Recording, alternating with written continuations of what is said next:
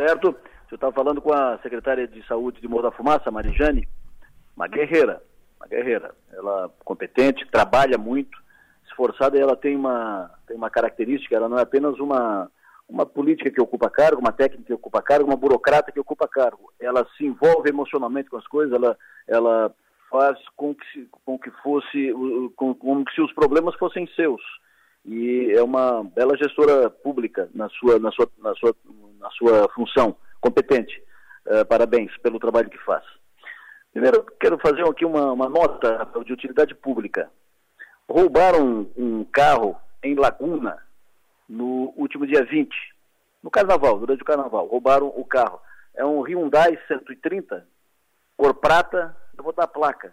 É um Hyundai, aquele um Hyundai pequeno, um, um Hyundai 130, prata, placa M, M de Maria, G de gato, S de sapo, placa 9166.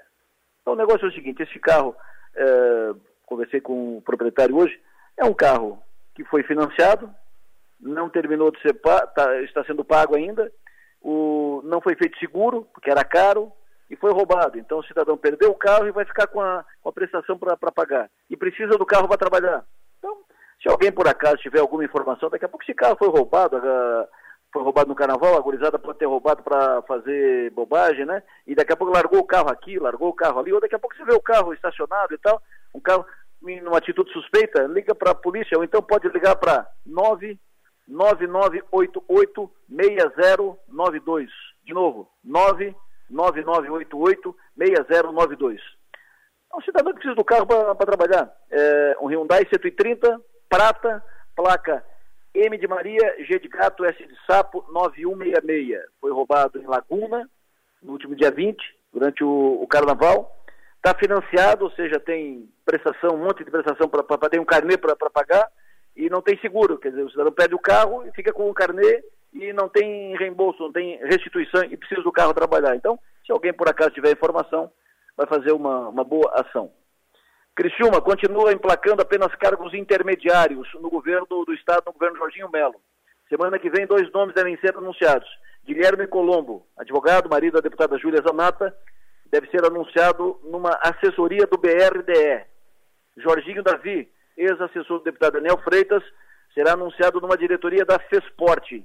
Hoje foi, foi confirmado o nome do engenheiro Dagoberto Arnes numa assessoria especial do secretário de Infraestrutura, Jerry Comper. Mas a função mais importante que estava encaminhada para Criciúma pode dar problema, pode ter reviravolta, pode entrar água no chope.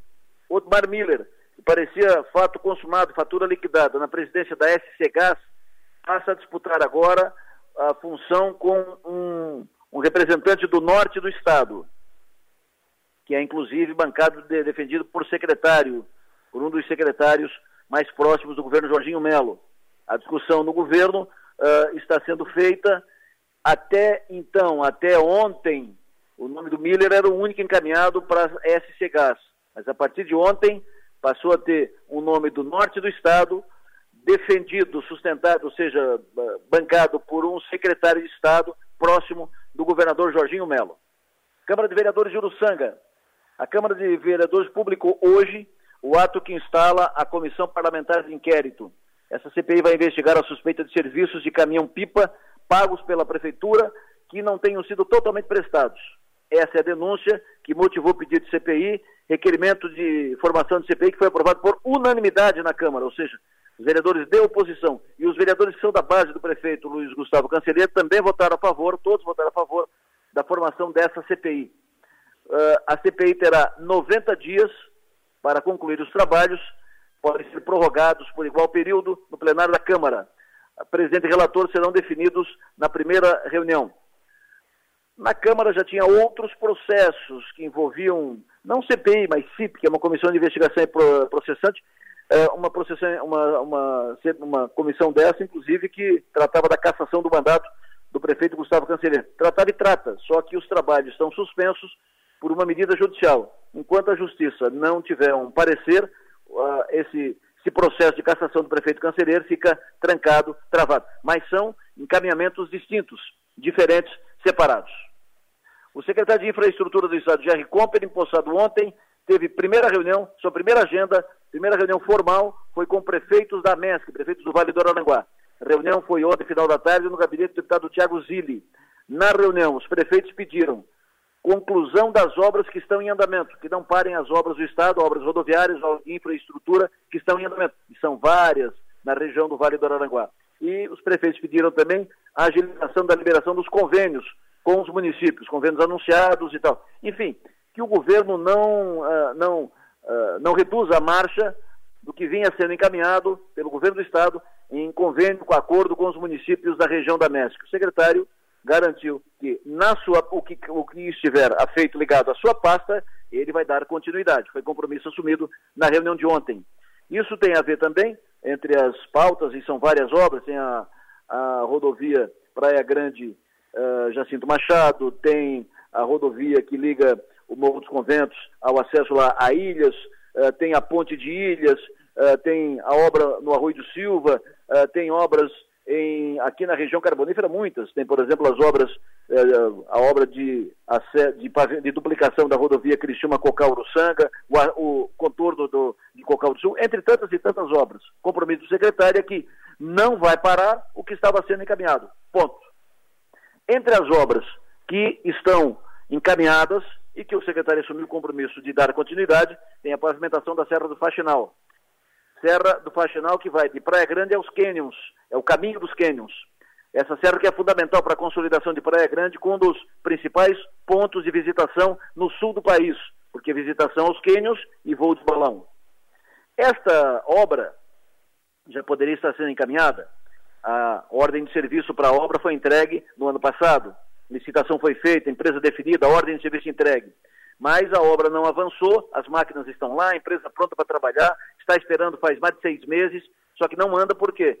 Que faltava uma licença. Era uma autorização para supressão de vegetação, que dependia do ICMBio e do IBAMA, governo federal. Só que lá no governo federal, mandato passado, sentaram em cima do processo. O processo não andou. Faz poucos dias eu perguntei para a deputada Júlia Zanata, que era diretora da Embratur, cuida do turismo, e ela me disse, pois é, parece que alguém falou comigo uma vez, mas não sei, eu não, não lembro do, do assunto. Enfim, na prática, o assunto ficou parado lá em Brasília, sentaram em cima, não andou. Aí, agora, na mudança de governo, o prefeito Fanica acionou o governo do Estado, foi a Brasília e garantiu que o processo seria destravado. E o foi. Compromisso lá que ele ouviu lá do presidente do IBAMA e do ICMBio é que uh, assim que o governo pagasse uma guia, guia de encaminhamento do processo, uh, eles, eles liberariam em seguida a licença, pois a guia foi emitida na sexta-feira passada, da semana passada, foi paga na quarta-feira e hoje saiu a tal licença, autorização para supressão de vegetação, é a licença do ICMBio e do IBAMA para liberar as obras na, de, de, pavimentação da Serra do Faxinal. Uma excelente notícia para o sul catarinense, uma excelente notícia para Praia Grande e para a região da MESC e para todos que apostam na Praia Grande, nos cânions, como uma das grandes atrações, um dos pontos turísticos mais importantes do sul catarinense e do estado catarinense.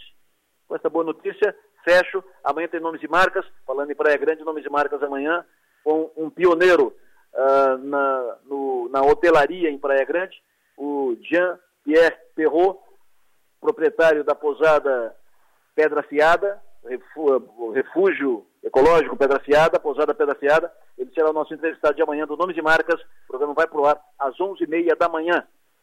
Abraço, ótimo final de semana. Bom fim de tarde a todos.